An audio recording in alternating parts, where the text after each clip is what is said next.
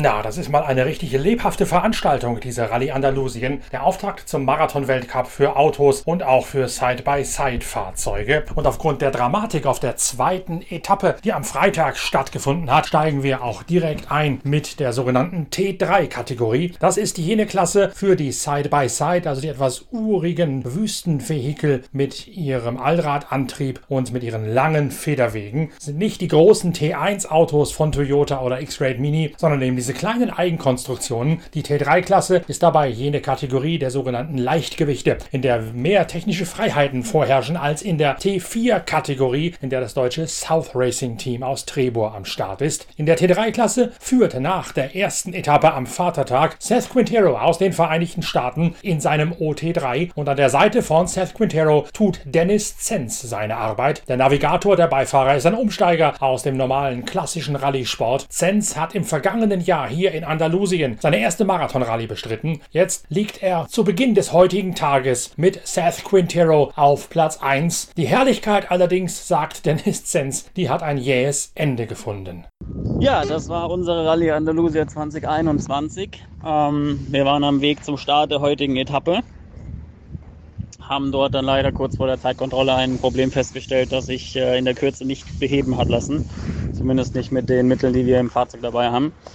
Ähm, sehr schade. Wir haben uns sehr auf die Etappe gefreut. Die, die Streckenbeschreibung hat, hat die ersten 40 Kilometer als sehr eng und, und twisty ausgeschrieben. Äh, das liegt unserem Auto sehr. Wie man auch gesehen hat, Mevius in der ersten Split äh, P2 Overall nur 9 Sekunden hinter Carlos Sainz. Ähm, hätte sicher viel Spaß gemacht heute Morgen. Nichtsdestotrotz, äh, Tag 3 und Tag 4 steht an. Äh, wir freuen uns äh, zumindest äh, wieder restarten zu können, äh, um weiter Erfahrung zu lernen. Ähm, jetzt ist der Druck natürlich weg, das Ergebnis ist auch weg, aber nichtsdestotrotz ähm, immer das Positive mitnehmen. Ähm, wir werden morgen und übermorgen nochmal Attacke reiten, äh, hoffen, hoffen natürlich äh, nochmal Stage einfahren zu können, obwohl es natürlich schwierig wird, weil wir jetzt natürlich nicht mehr die, die drei Minuten Startabstand aus den Top, Top 15 haben. Ähm, dementsprechend werden wir wahrscheinlich viel Staub fressen die nächsten zwei Tage, aber egal. Ähm, es ist für alle gleich und äh, wir werden nicht aufgeben und weiter kämpfen und äh, beim nächsten Mal nochmal bei Null anfangen und äh, ja, durch den Ausfall von Dennis Zenz übernimmt nun Guillaume de Mavius, seinerseits ein Novize im Marathon-Rallye-Sport, der Teamkollege von Quintero und Zenz, die Führung in der T3-Klasse. De Mavius siegt heute vor Mitch Guthrie und Christina Guterres, der Zahnärztin aus Madrid. Guterres liegt in der Gesamtwertung hinter Guillaume de Mavius auf Platz 2, Guthrie auf der dritten Position.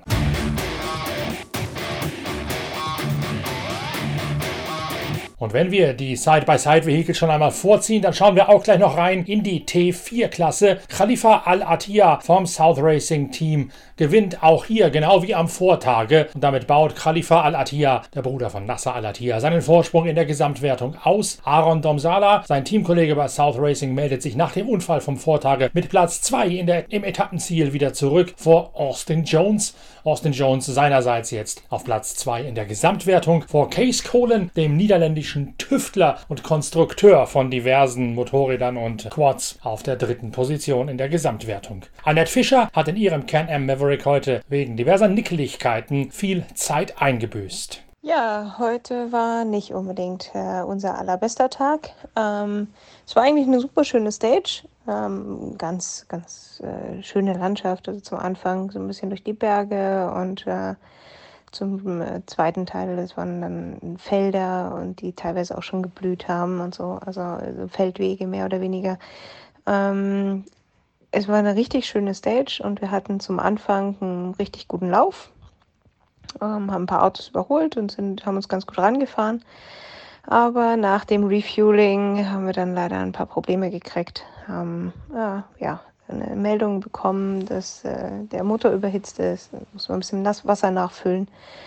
Ähm, ja, und so ein paar Kleinigkeiten ähm, überbrücken, damit wir irgendwie weiterfahren können. Das hat uns ein bisschen Zeit gekostet äh, ja, in einer Antriebswelle einen Stein drin gehabt, der die fast zerstört hat. Also wir hatten so lauter Kleinigkeiten, die heute uns einfach Zeit gekostet haben, wo wir, glaube ich, so circa 45 Minuten verloren haben. Und äh, ja, das hat uns natürlich ganz schön nach hinten geworfen, aber ja, schauen wir mal, wie es morgen wird. Wir haben ja noch zwei Tage.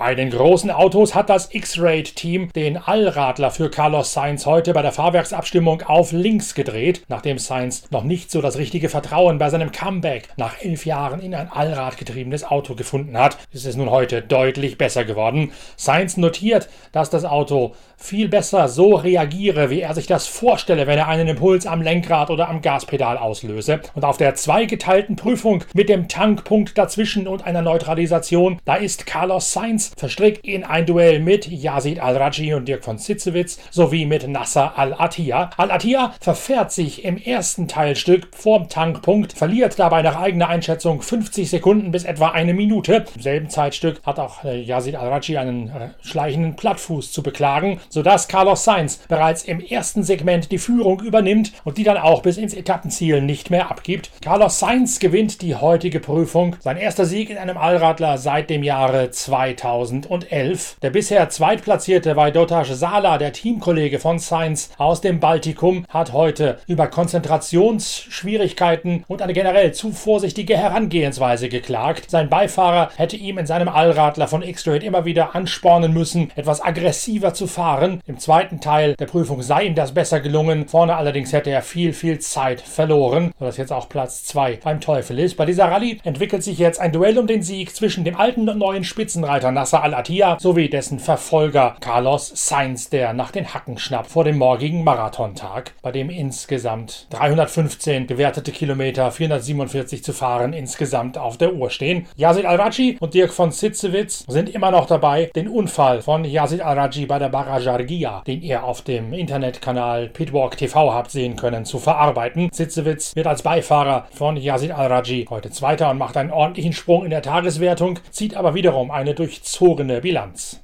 Heute am zweiten Tag der Andalusia Rallye sind wir mit einer etwas anderen Strategie an den Start gegangen. Gestern lief es für uns ja nicht so gut und vor allem hat Yazid noch ein bisschen Probleme nach seinem Crash, den er bei der Baha in Saudi hatte, mit seinem Grundvertrauen. Also er ist ein bisschen zögerlich, so in schnelleren Kurven und bremst nochmal nach, wo es nicht sein müsste. Und das ist einfach noch so eine Unsicherheit. Die müssen wir langsam wegbekommen. Und so haben wir uns heute vorgenommen, daran zu arbeiten, ein bisschen ruhiger an das Ganze ranzugehen und zu versuchen, einen guten Flow hinzubekommen. Und das ist uns in der ersten Prüfung, oder ersten Teil der Prüfung ganz gut gelungen. Da sind wir ohne Stress eigentlich ganz entspannt durchgefahren und waren zweitschnellster. Das war natürlich sehr, sehr vielversprechend. Aber dann hat ja sieht wieder ein bisschen gepackt und in der zweiten Prüfung ist er dann zu aggressiv gewesen. Ähm, hat wieder zu hart gebremst und nicht so ganz den Schwung mitnehmen können, obwohl wir einen guten Speed hatten. Ne? Also das Jammern auf hohem Niveau. Es war also alles sehr gut. Und wir sind heute Zweiter geworden. Das Auto ist toll gelaufen. Er sieht es gut gefahren. Aber er ist noch nicht wieder ähm, in seinem alten Rhythmus drin und in dem, er geht noch nicht den Speed, den er gehen kann. Da brauchen wir noch ein bisschen, denke ich.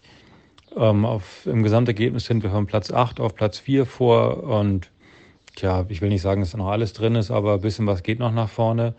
Äh, muss man mal abwarten, was die nächsten beiden Tage uns bringen. Morgen wird es eine sehr lange Prüfung, 300 Kilometer am Stück. Ähm, ja, wir sind ganz, ganz guten Mutes, aber ähm, wir versuchen halt nicht zu sehr zu pushen, sondern erstmal erstmal ja sieht wieder wieder gerade zu biegen sozusagen, dass er sich im Auto wohlfühlt und Vertrauen wieder aufbaut. Das ist uns jetzt wichtiger als die Zeiten.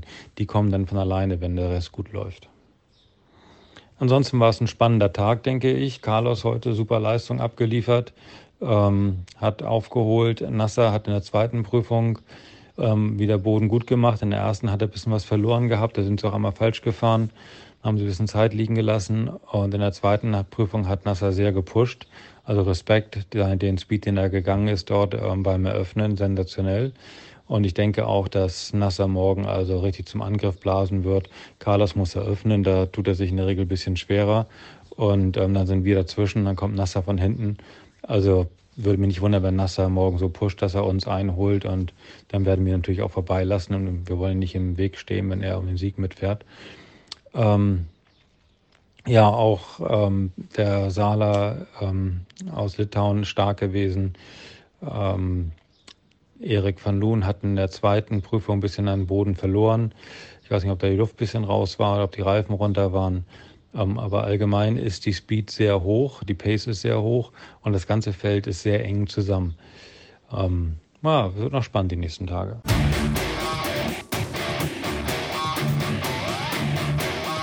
Besonders hart war die sehr verwunschene und kurvenreiche Prüfung, die am Ende auch noch technisch und nach der Neutralisation erheblich schneller und rutschiger geworden ist für die Hinterreifen der Motorräder. Lorenzo Santolino aus Spanien gewinnt auf seiner Scherco die Tageswertung und damit übernimmt Santolino auch wieder Platz 1 in der Gesamtwertung. Pablo Quintanilla, Pablo Quintanilla findet sich besser und besser zurecht bei seinem ersten Aufgalopp auf der Honda, nachdem der Chilene, der ehemalige Gesamtsieger des Marathon, der Marathon Marathon-Weltmeisterschaft für Motorräder von Husqvarna übergelaufen ist. Pablo Quintanilla sagt von sich selbst, normalerweise fühle er sich in der offenen Wüste deutlich wohler. Jetzt allerdings fühle er sich mehr und mehr zu Hause auf der Maschine. Bei jedem Kilometer lerne erkennen, wo die Limits der Honda liegen. Es, entwickle, es entwickele sich alles in die richtige Richtung und das unterstreicht er mit Platz 2 in der Tageswertung heute. Sein Teamkollege Juan Barrera ist als Gesamtzweiter nach wie vor der erste Verfolger vom Tagessieger Lorenzo Santolino. In der Motorradwertung geht es zeitenmäßig unheimlich unheimlich eng zu.